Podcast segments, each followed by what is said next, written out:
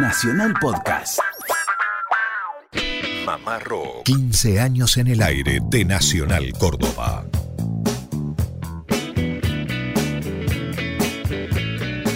Hola, hola, ¿qué tal? ¿Cómo andan? Muy buenas tardes, país. Esto es Mamá Rock desde Córdoba para todo el país. Muchachos, buenas tardes, buen sábado y buen comienzo de mes. Estamos hablando ya, ahora sí arranca lo que es el segundo semestre. Lucas Fernández, el profe Lucio Carnicer y quienes habla, Germán Hidalgo. Buenas tardes. ¿Qué tal? ¿Cómo le va, Germán? Buenas tardes a usted, a toda la audiencia. Aquí contento de estar un sábado más acompañando a la audiencia mamarroquera en esta edición País de Mamá Rock para las 49 emisoras de Radio Nacional Argentina. Una nueva etapa, un nuevo desafío, una linda travesura que nos han encargado aquí desde Radio Nacional Córdoba, salir para todo el país con esta propuesta que ya lleva 15 años al aire. ¿Cómo le va, Lucio? Buenas tardes. ¿Qué tal, amigos? Un placer, un gusto saludarlos aquí en el estudio de Radio Nacional Córdoba a ustedes y, naturalmente, a toda la audiencia a lo largo y a lo ancho del país. Bueno, gente que nos escucha, que saluda de todos lados. Por ejemplo,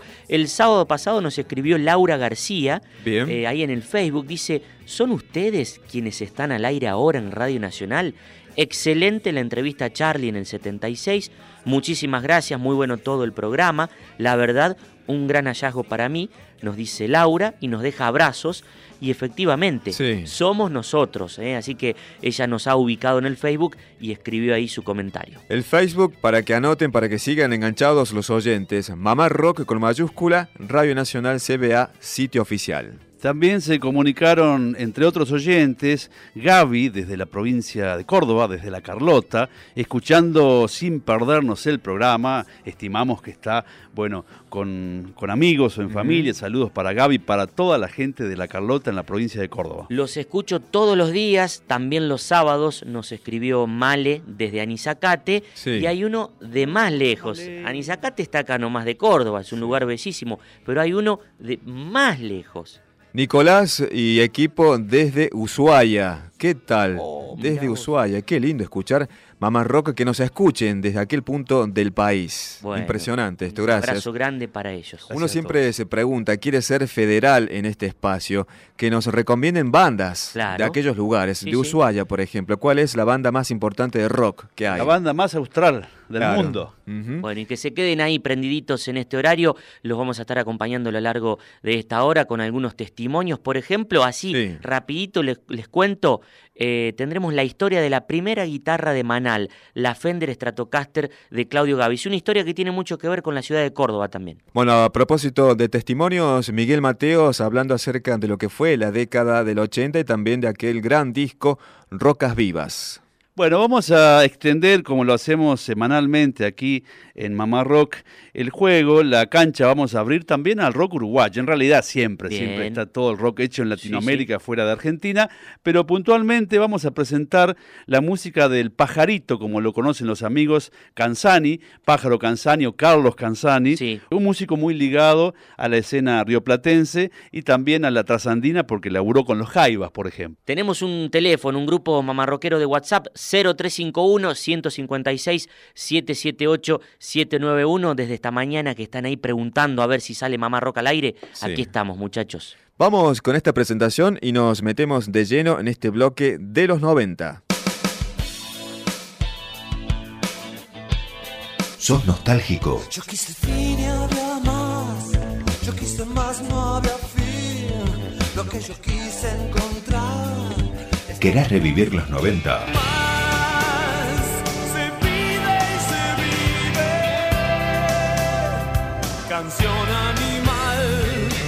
Mamá Rock te acompaña. Bueno muchachos, en este bloque de los 90 vamos a escuchar música de Los Visitantes, año 93, banda sucesora de Don Cornelio y la Zona, grupo Revelación del 92, según el suplemento El Sí del diario El Clarín, suplemento que no sé si se consigue actualmente, pero en aquellas encuestas fue la banda Revelación, Don Cornelio y la Zona. Estamos hablando de Palo Pandolfo. Un amigo de la casa. Bueno, Palo Pandolfo en voz y en guitarra, Federico Gazarocian en bajo, Marcelo Montolvino en guitarra y Karina Cohen en coros. Compartimos el corte de difusión de este disco de los visitantes del 93. Playas Oscuras. Ella juega con medallas, velas y libros sin tapa. El pendiente de las luces, sin Dios cambia por el cielo. Tiempo, tiempo sin una palabra, viaje, soledad y depresión. Y al fin, suerte su destino, ella sola y otra ropa y en el silencio del cuarto otro color en la silla. Y eludió su nariz en la espuma de la sola. Los rebotes del sol coronaron su final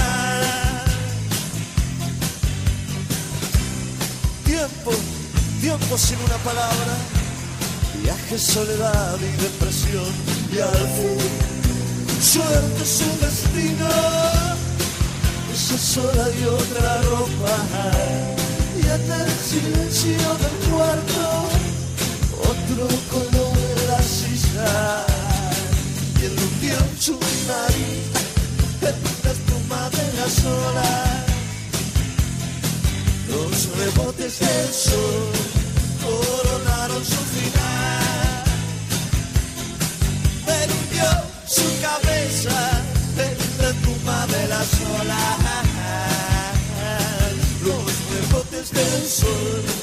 coronaron su final.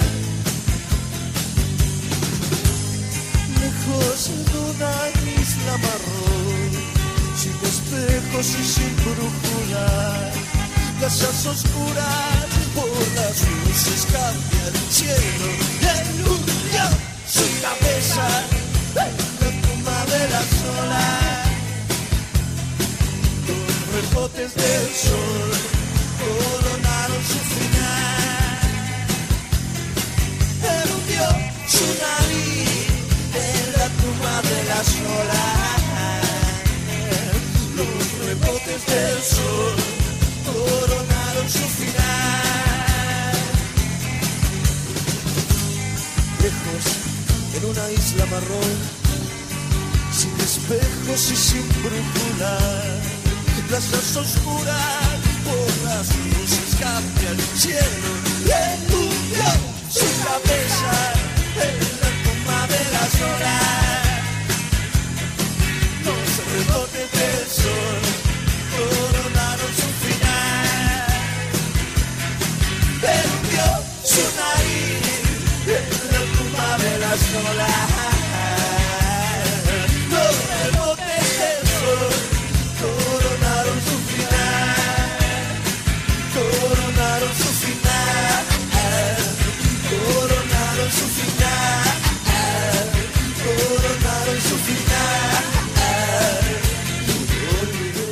parte de Palo, un gran saludo, un abrazo para toda la gente de Mamá Rock, eh, AM Nacional en Córdoba, un gusto estar acá, besos a todos y bueno, estamos siempre viéndonos. Compartíamos el tema Playas Oscuras a cargo de los visitantes de este disco Salud Universal, que fue el primero que gracias a esta premiación del Grupo Revelación del 92, según el suplemento sí de Clarín, pudieron grabar este disco, Salud Universal. Bueno, que conjugaron muchos estilos, que esa Sí. fue la, novedad justamente de, de la banda, la cuestión tanguera, rabalera, muy pasada por el tamiz de ellos, Claro. con un rock oscuro, con letras muy propias de lo que conociésemos después, ¿no? En la actualidad de, del caballero Pablo Pandolfo, y con la forma de cantar, también la- la- el fraseo, algo muy, muy especial, muy Sí. particular que plasmó ese sello.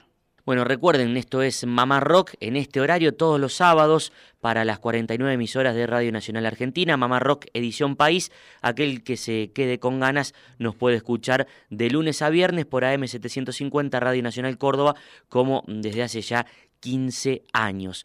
Les decíamos en el comienzo, prometíamos la historia de la primera guitarra de Manal. Ajá. Si usted busca en internet Sí. eh, en alguna vieja foto de las primeras de Manal, lo puede ver a Claudio Gavis con una Fender Stratocaster color blanca Sí. o cremita, un color muy clarito, crudo. Bueno, a ver qué nos decía en su paso por Mamá Rock Claudio acerca de esa viola. Eh, Claudio, recuerdo eh, en un diálogo anterior aquí contigo en Mamá Rock, mm, hablábamos de tu guitarra repiso, eh, del luthier Sergio Repiso. la estoy mirando en este momento. La estás mirando, es que lindo. Bueno, nos gustaría que nos cuentes la historia de aquella primera guitarra Fender de Manal, la Telecaster, si no me equivoco. Sí, yo tenía una guitarra argentina, una Supertone, que era una guitarra que no estaba mal, pero bueno, no, era un buen instrumento, ¿no? Eh, era un instrumento que, que compré el, el 14 ahora de este mes, el 14 de abril, eh, van a ser exactamente eh, 52 años que lo compré. Mira vos. Ese primer instrumento. Eh, y cuando mm, conocimos a la gente que había a Jorge Álvarez y Pedro Pujó, que habían formado el sello Mandioca, que todavía no era un sello, era una productora. Claro. Y nos ofrecieron la posibilidad de tocar en un concierto. Eh, fue evidente que yo apreciaba un buen instrumento. Eh, eh, yo no tenía ese dinero, tampoco podía conseguirlo mangueándolo a mi viejo, porque no me lo hubiera dado para comprar una guitarra, porque yo era un estudiante pésimo. Claro y no me portaba bien. No se lo merecía. Eh, no. Entonces, eh, quien me prestó dinero fue Pipo Lernú, con ah. su madre, que mm, sin que yo se los pidiera, me, me llamó una tarde, me, me llamó, fui a su casa y me dijo, necesitas una guitarra como la gente, aquí tienes el dinero para comprártela. Ah. Eh, yo se la encargué a un contrabandista, no había esos instrumentos, no había una sola guitarra Fender Telecaster en Buenos Aires, ni en la Argentina. Sí. Eh, se la hice traer, tardó como dos meses en traerla, o como un mes, eh, lo suficiente para que yo pudiera usarla en el concierto.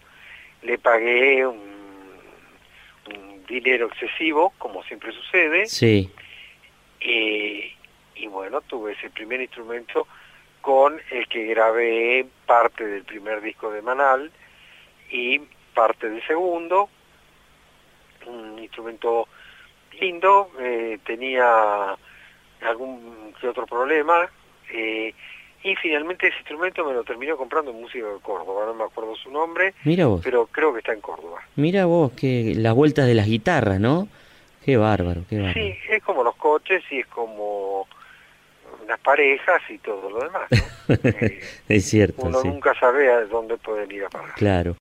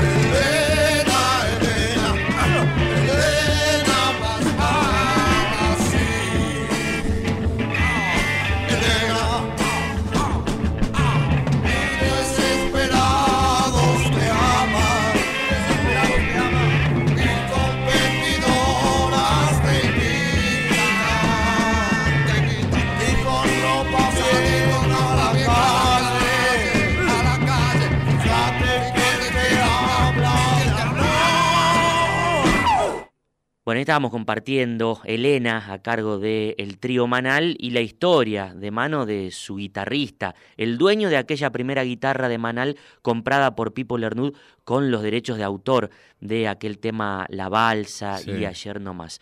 Estuvo hace un par de días aquí Lucio Germán, eh, Mick Camaño, un blusero de ley, un histórico de la música de Córdoba. Bien. Eh, dialogando con Mamá Rock, lo recibimos, estaban actuando con la Croston Traffic, su banda, eh, aquí en el CPC de Argüello. Y dentro de la charla surgió una anécdota que tiene que ver con la guitarra de Manal, con aquella primera Fender Stratocaster.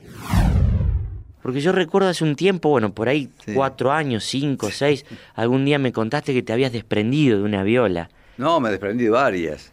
¿Cuáles eran? ¿Se puede hablar de eso? O una Fender que lamento mucho por el Yo recuerdo cuando me contaste, digo, ¿cómo se va a desprender de esa? Eh, la Fender cuando nos solíamos juntar en Buenos Aires, así con, con Papo y con, con Claudio Gavi, nos íbamos a Becar a la casa de Claudio y bueno, escuchar música, Henry, qué sé yo, eh, comíamos algo y bueno, todo era hablar de la música.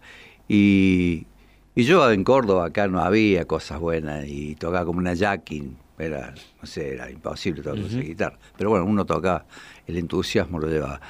Y le vi colgada a Claudio una repiso, que es de un, de un argentino, un capo en fabricación de guitarra, un Sergio Repiso. Sí, que se vino a vivir a Córdoba, creo que, eh, bueno, se nos fue acá en Córdoba. Y era de jazz. si vos ves la foto, hay una, una guitarra de jazz eh, Em, que es la que toca en algunos temas Claudio, y la Fender de Telecaster. Sí. Eh, mm, me dice Claudio, yo quería comprar una guitarra, me dice Claudio. No me digas que sos vos el que tenías esa viola. Sí. Ah, bueno, seguí, seguí que te cuento algo. Yo tenía la, la viola, le digo a Claudio, este, quiero esa viola que tenés colgada ahí, eh, porque se iban a Estados Unidos a comprar instrumentos nuevos. Y me decía Daniel Homer, que también había ido conmigo, con nosotros, Daniel es uno de los grande guitarrista argentino. Eh, como él toca jazz, me decía, no, no, la otra, la repiso. claro, claro. sí, me la quería pedir. le digo, no, no quiero esa. Bueno, y seguimos hablando, tomando algo. Me dice, bueno, toma, llévatela. Me dice, este, bueno, había llevado un dinero, yo no era mucho. Y me dice, ¿querés llevarte el bajo? El bajo que el negro, me dice, ¿querés llevarte el bajo? Así que me, me traje, me lo regaló prácticamente Claudio, este, el bajo del, negro Medina. Medina, que después me lo encuentro en una radio amiga, en un reportaje conjunto, y me dice, así que sos vos el que te llevaste el bajo. Dice, aquel no me dijo nada. bueno, se quedó loco porque lo amaba el bajo, es un bajazo. ¿Y qué marca era? Y ¿Era un Fender? ¿Un Jazz No, no, un, un Honor no era, algo parecido un Hofner, Hofner debe haber sido, sí, ah, puede ser. un alemán, era un bajo alemán, como el de McCartney, parece. En la época de The Season creo que tocaba con un bajo Hofner. Ah, ahí puede ser, claro, claro, puede haber sido de ese. Ya después entró a tocar con un Fender. sí, pero tenía ese otro. Igual, claro, esos músicos tenían varios bajos, ¿no? Claro, sí, no, la pregunta era, yo me asombro porque hace un par de días charlábamos con Claudio Gavis y le preguntábamos acerca de, mm, tal vez vos conozcas esta historia, a mí tal vez no, para la audiencia lo comentamos, le preguntábamos sobre esa primera guitarra de Manal, que fue precisamente esa Fender Stratocaster, eh, que cuenta la historia, bueno, de hecho lo contó Gavis aquí en Mamá Rock, fue comprada con la plata de la balsa. Mira. Con la plata que ganó ah. Pipo Lernud por la balsa y ayer no más, el simple que graban los gatos. Ah. Tipo muy jovencito, él se encontró con una cantidad de una torta de plata para aquel entonces, por los derechos de autor de ese simple que vendió todo. Entonces vio a sus amigos de Manal sin equipos. Dice, bueno, ¿qué hace falta? Y me hace falta una guitarra. Listo, yo te la compro. Hmm. Y así se compró la primera guitarra de Manal, que fue esa Fender Stratocaster. Y Claudio en la entrevista me dice, paradójicamente esa guitarra, Lucas, está en Córdoba se la vendió un músico de Córdoba. Pero, ¿qué, músico? No, no me acuerdo. Claro, muchos años. Luego, cuando terminamos la nota, creo, aquí con Germán y con Lucio, decíamos, che, ¿qué músico tendrá esa viola? Y se barajó tu nombre, pero lo desechamos por prácticamente por completo porque decíamos, no, si con la cantidad de, veces que hemos charlado con Mick, fuera de micrófono, en el programa, alguna vez esta anécdota nos la tendría que haber contado. Y nunca la habías contado. No, o sea que esa es la viola. Esa la, y como vino, se me fue. Y la cambié por cuatro parlantes de 12. me quería matar. Hoy me quiero matar. Y me pasó con una viola también que tuvo Luis, Alberto, Espineta, eh, una SG que tenía él. Gibson SG. Que también este, me la regaló prácticamente el flaco.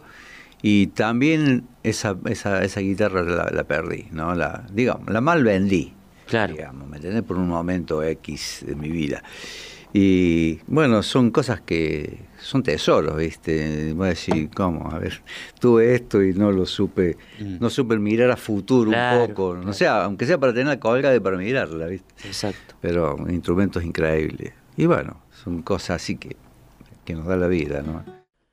Bueno, ¿qué me cuentan? Mi Camaño eh, tenía la, la, viola, la Fender Stratocaster eh, aquí en Córdoba y también se le escapó, se le fue de las manos. Pero ya le vamos a avisar a Claudio Gavis que tampoco está aquí en Córdoba. Vaya a saber qué rumbos tomó aquella primera guitarra de Manal. Derroteros de las guitarras de los rockeros, valga el versito. Para recomendar es esta banda cordobesa, Croston Traffic, que lamentablemente no triunfó en Buenos Aires. Tranquilamente lo podía haber hecho por la calidad que tiene este grupo. Croston Traffic, para que agenden muchachos a nivel país. Y ya que decimos a nivel país, desde dónde nos están escuchando, nos interesa saber, lo puede escribir al 0351 156 778 791, es el grupo mamarroquero de WhatsApp. ¿Tenés ganas de volver a escuchar el rock de los 80?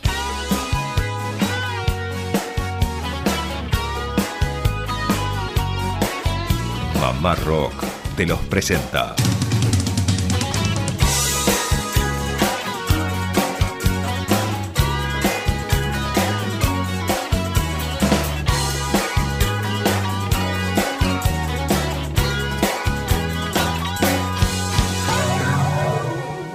Miguel Mateos fue furor en esta década en nuestro país, eh, mientras fue comprendido, por supuesto, hasta que las discográficas le dieron en la espalda allá en la década del 90. El día 26 de septiembre del año 2015, por supuesto que habló con Mamá Rock, eh, una larga charla recordando toda su etapa, toda su carrera, pero nosotros vamos a rescatar el fragmento cuando él menciona la importancia de los 80 en su música. Políticamente creo que la década del 90 fue nefasta, ¿no? Los 80 por lo menos veníamos de salir de esta dictadura también, época de democracia, pero esto es en lo político. ¿Cómo lo veías vos en lo musical? Porque los 80 fue muy rico. Eh, la historia o, las bandas contemporáneas, por ejemplo, que estaban con vos, con Sass, con Miguel Mateos. Sin duda que lo que los 80 este, eh, ha sido un periodo no solo en la Argentina, tiene que ver también con, con, eh, viste, con, un proceso también y con una, con una coyuntura mundial, ¿no? O sea, me parece que fue una explosión muy grande de, talento y, y, este, y no en vano se vuelve a los 80 constantemente, ¿viste? Ahora se vuelve a revisar la moda, la música, la pintura, el arte en general, este, las posiciones políticas, la esperanza en el progreso, la, la, la idea de, tener un mundo mejor y más, más equitativo, qué sé yo. Todas premisas de los 80 que también fueron de los 60, así que, este, bueno, pareciera como que los 90 no, no eh, se vieron frustradas un poco esas, esas, esas se vio por otro lado, también fue a nivel musical también fue muy rico los 90, pero bueno, eh, creo que el gran movimiento, el gran movimiento fue el movimiento de los 80. Yo desde el punto de vista también de haber tenido la posibilidad de salir con, con, mi música al exterior, ¿no? Este, eso también fue un, momento muy importante y muy enriquecedor para mí. desde la Argentina poder cantar las mismas cosas en, a los colombianos, a los mexicanos, a los chilenos, a, este, qué sé yo, a los, a los costarricenses, qué sé yo este, y bueno, y sentir que, que la primera salida, este, bueno, que se estaba escuchando la música que se hacía en, nuestro país y que se podía cantar eh, tan bien o mejor de repente, aunque las coyunturas eran diferentes, canciones como Perdiendo Control o, Tirar para Arriba o, este, o Un Gato en la Ciudad o Atado un Sentimiento, Solos en América. Así que nada, me encuentro con, con, ¿viste? con, un, con un panorama mucho más amplio de repente y con un reconocimiento ¿no? de, toda la tradición de la música argentina.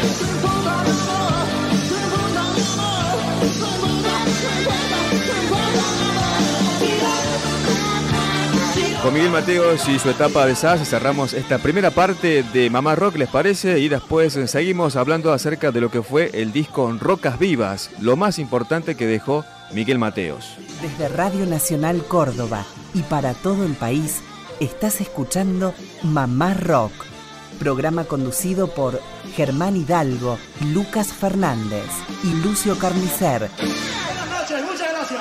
Hola, soy Miguel Mateos y quiero mandar un gran abrazo a toda la gente de Mamá Rock. Toda la semana sintoniza Mamá Rock. Mamá Rock. Recitales, entrevistas, historias, homenajes y mucho más de la música universal. Acompáñanos en la decimoquinta temporada. Radio Nacional Córdoba, la radio de todos.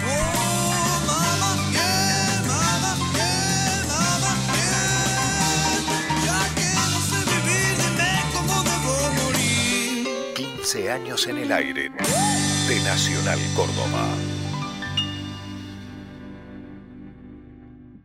Bueno, continuamos con Mamá Rock en esta edición País para las 49 emisoras de Radio Nacional Argentina. Nos encanta saber desde dónde nos están escuchando, por eso tenemos un grupo mamarroquero de WhatsApp que le prestamos mucha atención. 0351 156 778 791 pero aquí nos quedamos, Lucio, con muchas ganas de Mateos. Sí, efectivamente. Presentamos ahora lo que es en Rocas Vivas, que fue el cuarto disco en vivo de Miguel Mateos y Sass, que hasta el año 92 fue el disco más vendido del rock argentino. ¿Por qué digo hasta el año 92? Porque en ese momento fue superado por Fito Páez con El amor después del amor. Este disco, Rocas Vivas, fue grabado en las cuatro funciones en el Teatro Coliseo de Buenos Aires en abril del año 85.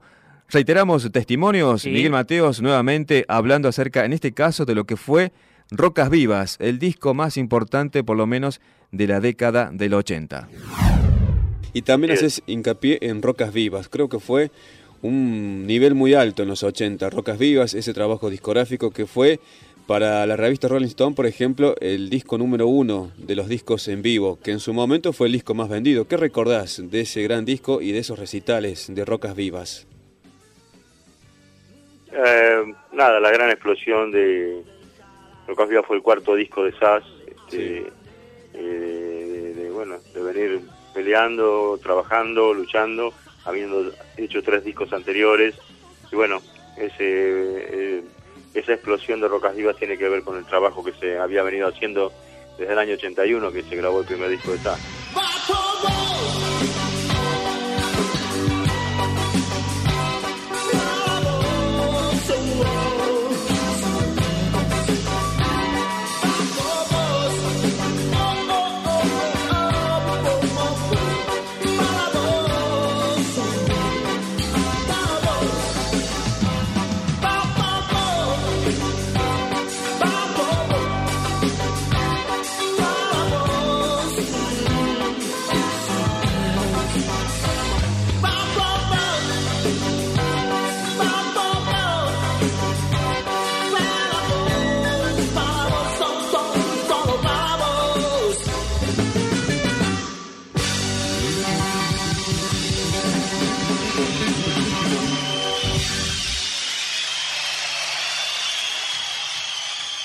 Por vos, Miguel Mateos en vivo. Esto fue del disco Rocas Vivas, año 1985. Bueno, para los que viven en Rosario o aquí en Córdoba, saben de qué se trata si uno habla de la Peña Trashumante. Pero hay mucha audiencia de Mamá Rock, nueva audiencia que nos está escuchando a lo largo y a lo ancho de todo el país, que uno dice Peña Trashumante y dice, ¿qué será eso? Sí. Bueno, es una peña que ya tiene más de 10 años, se lleva a cabo a, raíz y a través también con un gran empuje de la Universidad Trashumante y un tipo que viene colaborando desde la primera edición, desde los comienzos, es Rally Barrio Nuevo, invitando a una cantidad de artistas Mm, generalmente del palo del folclore, se han ido sumando también artistas del rock, eh, de Latinoamérica, eh, y bueno, él los invita año tras año. Se llevan a cabo generalmente dos por año aquí en Córdoba Capital. Digo Rosario también porque ha existido una peña en, trashumante en Rosario. ¿Quieren escuchar qué nos comentó Liliana Herrero acerca de la peña trashumante cuando estuvo? ¿Cómo no? Sí. Hola, soy Liliana Herrero, les mando un abrazo muy grande a la gente que escucha Mama Rock y buena vida para todos. Ese que cantas Barbosa, pastorcito, tastileño, apenas se lo divisa cuando llovía en el cerro. Apenas se lo divisa cuando llovina en el cerro.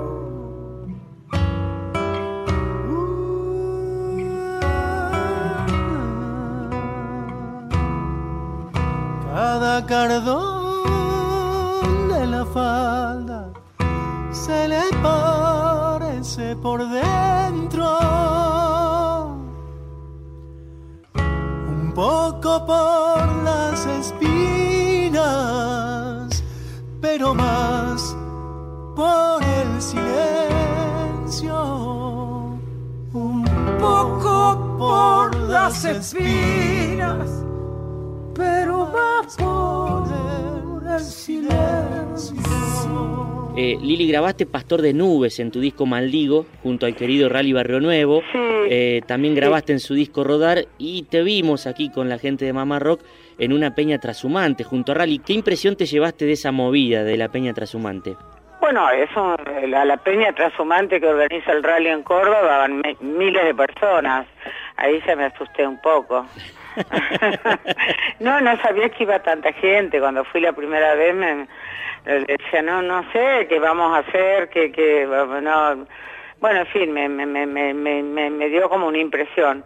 Pero, este, pero después, bueno, fue de una calidez y un divertimento que lo pasamos fenómeno y a mí me parece que es una gran obra la que hace la Universidad Transhumante, ¿no? Tal cual. y todos los años, y Rally todos los años defiende esa causa y la hace y e invita, y otra vez me invitó de nuevo también y, y estaba Jairo, o sea, lo pasamos la verdad que muy bien, muy bien, pero bueno, Rally también como Guillermo es un amigo, este siempre siempre te van a cuidar, siempre siempre van a hacer las cosas para que todo funcione bien en un lugar, en una ciudad y en una peña que en este caso no yo no conocía, ¿no? dijo que todo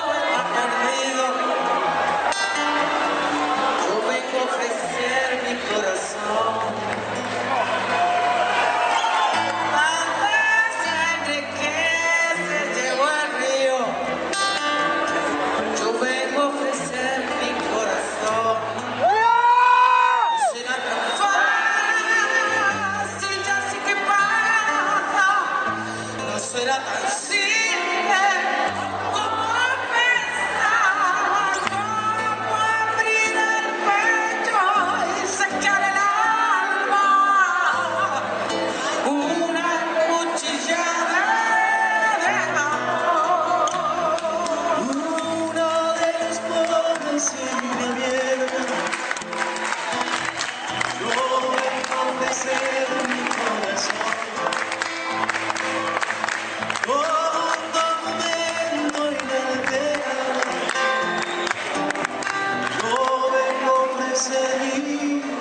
Exclusivo Mamá Rock.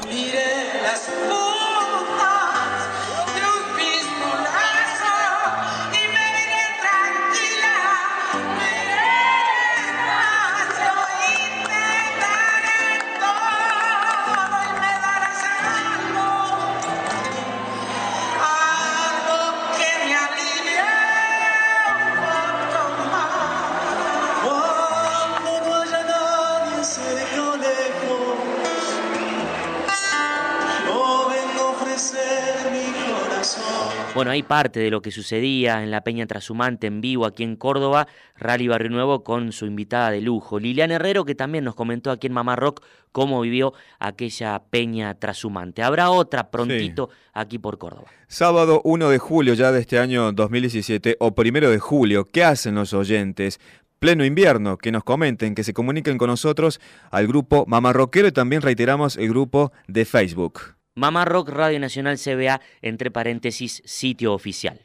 Haciendo un recorrido, amigos, por la escena rioplatense, en este caso, vamos a compartir, como decíamos, la música de Pájaro Canzani, Carlos Pájaro Canzani. El uruguayo. Nació a orillas del río Uruguay en 1953, en la ciudad de Fray Ventos, frente a Gualeguaychú. Y es muy interesante la carrera de Canzani, ya que en su primer disco de 1974 unió filas con los músicos del CPU, del canto popular uruguayo. A ver, mínimamente una, una, historia, un recorrido por esa historia. Estaban divididas las aguas, o eran paralelas, mejor que divididas. Los músicos de folclore, los músicos de la nueva canción y los de rock. Lo que hace Pájaro Canzani es aunar esos mundos porque fíjense que en este disco, su primer disco de 74, convoca a Jorge Bonaldi, a Lazaroff, a los músicos que formarían parte del canto, si se quiere, social, político de Uruguay. Bueno, está muy bueno que dijiste no líneas separadas, sino paralelas, porque al fin y al cabo las líneas paralelas en algún momento se vuelven a juntar. Es lo que pasó seguramente a lo largo de la historia con estos músicos. En este caso vamos a escuchar la versión original, en realidad las dos son originales porque son del autor, pero en primer lugar la canción que abría ese disco iniciático de Pájaro Canzani, Aguaragua, ahí está en guitarra, en voz y Jorge Trasante en percusión. Jorge Trasante, recordemos, el percusionista de Eduardo Mateo también de esa época. Exacto.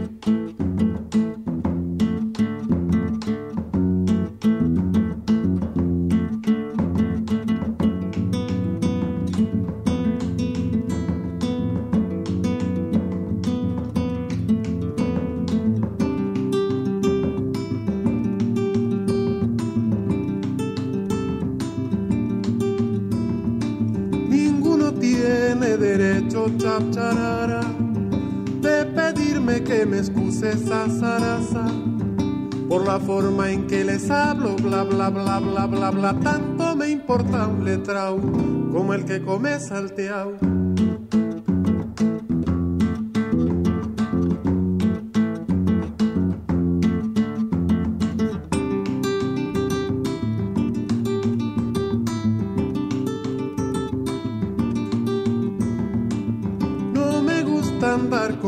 hasta tarata. Lo sencillo es como el agua, agua, agua, agua. Cuanto más limpia, más clara, clara, clara, clara. Mi palabra es como es. Si no te gusta, vos ves.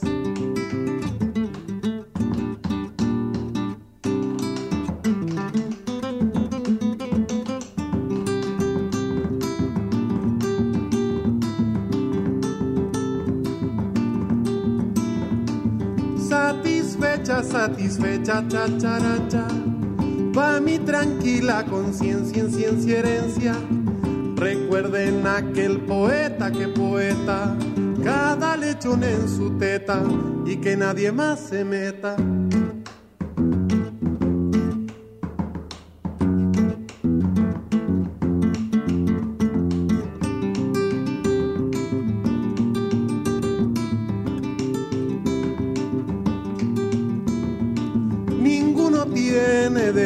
Chacharara de pedirme que me excuse esa zaraza por la forma en que les hablo, bla bla bla bla bla bla, tanto me importa un letrao como el que come salteao.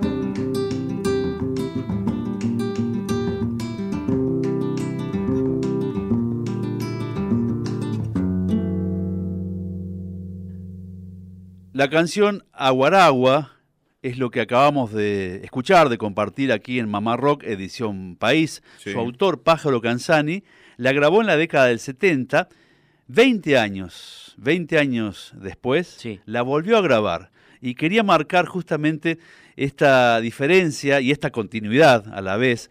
Es muy común ver y es muy común escuchar canciones reinterpretadas, reelaboradas por sus autores, que de alguna forma le encuentran una vuelta a lo largo de los años o le encuentran un sonido más acorde al periodo. Yo pienso, por ejemplo, en los músicos de jazz, pienso en Astor Piazzolla, cuántas versiones de Libertango grabó. O de Adiós Nonino. De Adiós Nonino. En Santa Olalla, que por estos días está cantando de maravillas, recreando temas de arcoíris, o Gabo Ferro, que estuvo en Córdoba la semana pasada, donde también está en ese camino de buscarle el punto de interpretación adecuado, definitivo, entre comillas, a su propia canción. Decía, esta canción, Aguaragua, con sonido 1995, la volvió a grabar Canzani, pero ya radicado en España, con El Gato Alquinta, por ejemplo, el gran músico guitarrista de los Jaivas, o con Minino Garay, un percusionista de Córdoba. Este es el sonido que la misma canción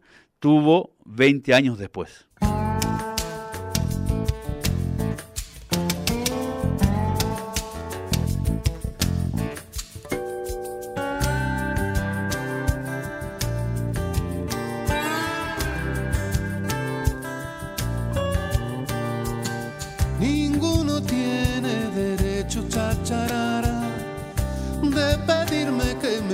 Esa zaraza por la forma en que les hablo, bla bla bla bla bla bla, tanto me importa un letrado como el que come salteado.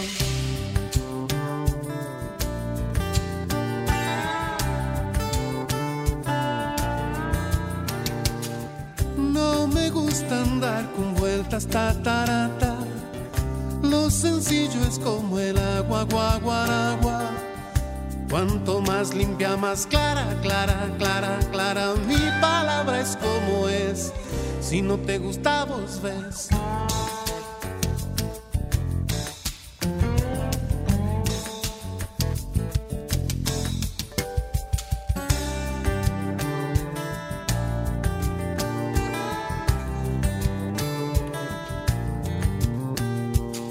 Satisfecha, satisfecha, chacharara mi tranquila conciencia en ciencia herencia. Recuerden aquel poeta que poeta, cada lechón en su teta y que nadie más se meta.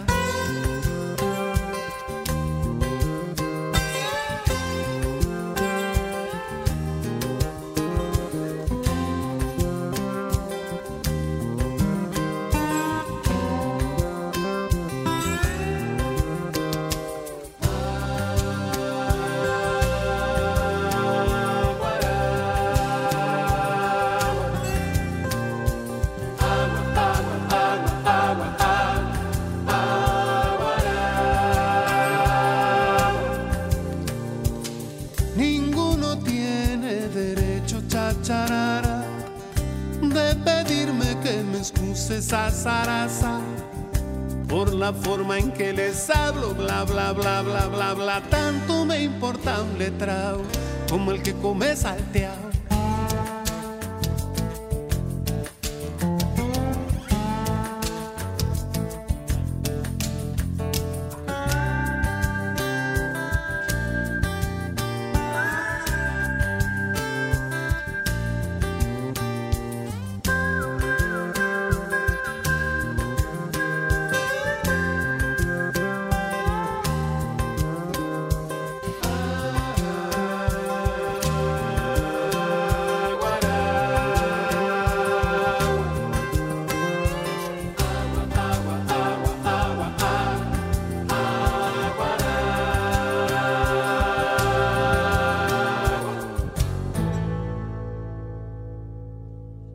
Dos pájaros de un tiro, dos pájaros de, un ondazo, de un gomerazo. La canción Aguaragua por el gran músico de Fray Ventos, Pájaro Canzani. Bueno, pero haciendo gala del dicho, le vamos a decir, querido Germán Alucio, que sean tres pájaros de un tiro. Claro. ¿eh? Así que convídenos con algo más para el final de Mamá Rock, hoy edición País. ¿Tiene algo más? Satisfaction. ¿Conocen esa canción?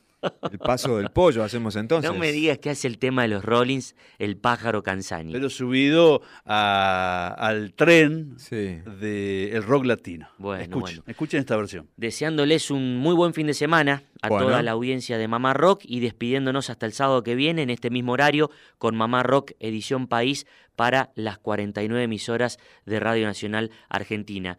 El que se quedó con ganas nos puede escuchar durante la semana a través de AM750 Radio Nacional Córdoba todos los días entre las 4 y las, perdón, entre las 5 y las 7 de la tarde. Y las 7 de la tarde. Un excelente fin de semana. Que la pasen bien y que sigan enganchados, digo, contando qué hacen y que propongan bandas, bandas federales. Satisfaction.